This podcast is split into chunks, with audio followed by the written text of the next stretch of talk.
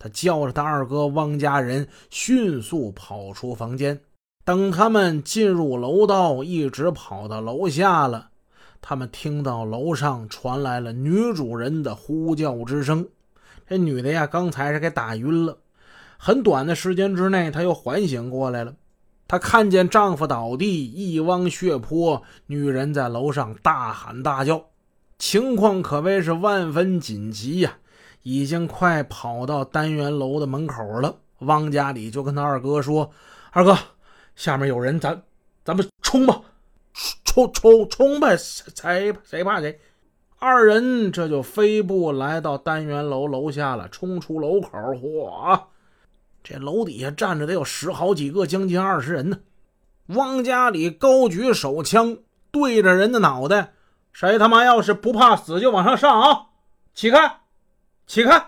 周围围观的人是不少，但是没有敢上前的。谁不怕枪啊？刚才那女主人在楼上一声呼喊，就吸引了不少人的注意。再后来就是“砰”的一声枪响，楼下围观群众也不傻，这歹徒手里有枪啊！之前只是怀疑有枪，现在两名歹徒从楼里出来了，脑袋上戴着头盔，手上那不明晃晃的，就是手枪吗？汪家里拿着手枪对着围观群众这么一比划，大家哗，全散开了，谁不怕呀？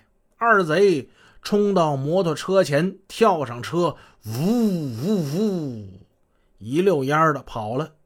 在这一次的入室抢劫之中，两名歹徒遇到了以往从来没发生过的场面，就是有被害人高声呼救，不得已他们开了枪。在以往，他们在室内是尽量不开枪的，这回开枪吸引了大批的围观群众，在楼下看热闹。情况是真有够危险。如果当时他们一起往上上，这自己枪里有几颗子弹呢？事后二人一想起来，还是有些害怕的。但是他们也很得意，看到那些围观群众被他们手中的手枪吓得呼啦一下就跑了，没一个敢上前的。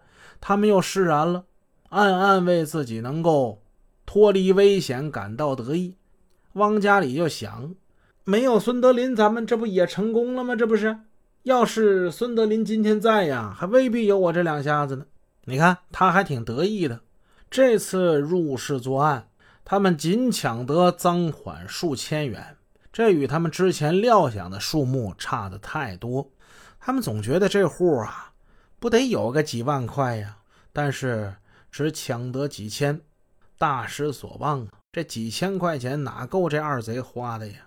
兄弟俩均分赃款，很快就把这几千块钱挥霍一空。钱没了，所以他们决定再干一票。皇姑车行一直是汪家里产生兴趣的地方，他常去那附近去溜达。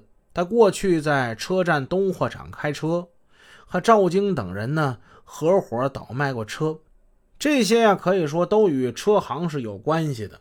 还记得两年之前，两只手枪刚买来那会儿，他跟汪家人来到车行行抢，开枪打死两个卖车人，却没有抢到现金。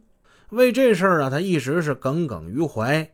车行嘛，按理说这边都应该是有钱人呢，怎么这身上光带点什么链子呀、戒指啊，就是没有现金呢？不行，还得去车行那边去碰碰运气。汪家人对汪家里的建议表示赞同。虽然说汪家人是哥哥，汪家里是弟弟，可是当他们哥俩在一起策划抢劫勾当的时候，哥哥汪家人总是表现出兄长的谦让，多听汪家里的。现在的他呢，实际已经把他这三弟汪家里当成头了，他分得的钱比汪家里花的快得多。现在的汪家人呢是巴不乐得再多出去干几票大的，所以二人一拍即合。要想发家致富啊，还得靠抢啊！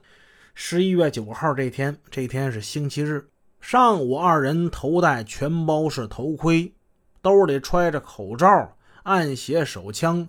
他们共乘汪家人那辆富雅达九零型红色摩托车，二人就来到皇姑车行附近了。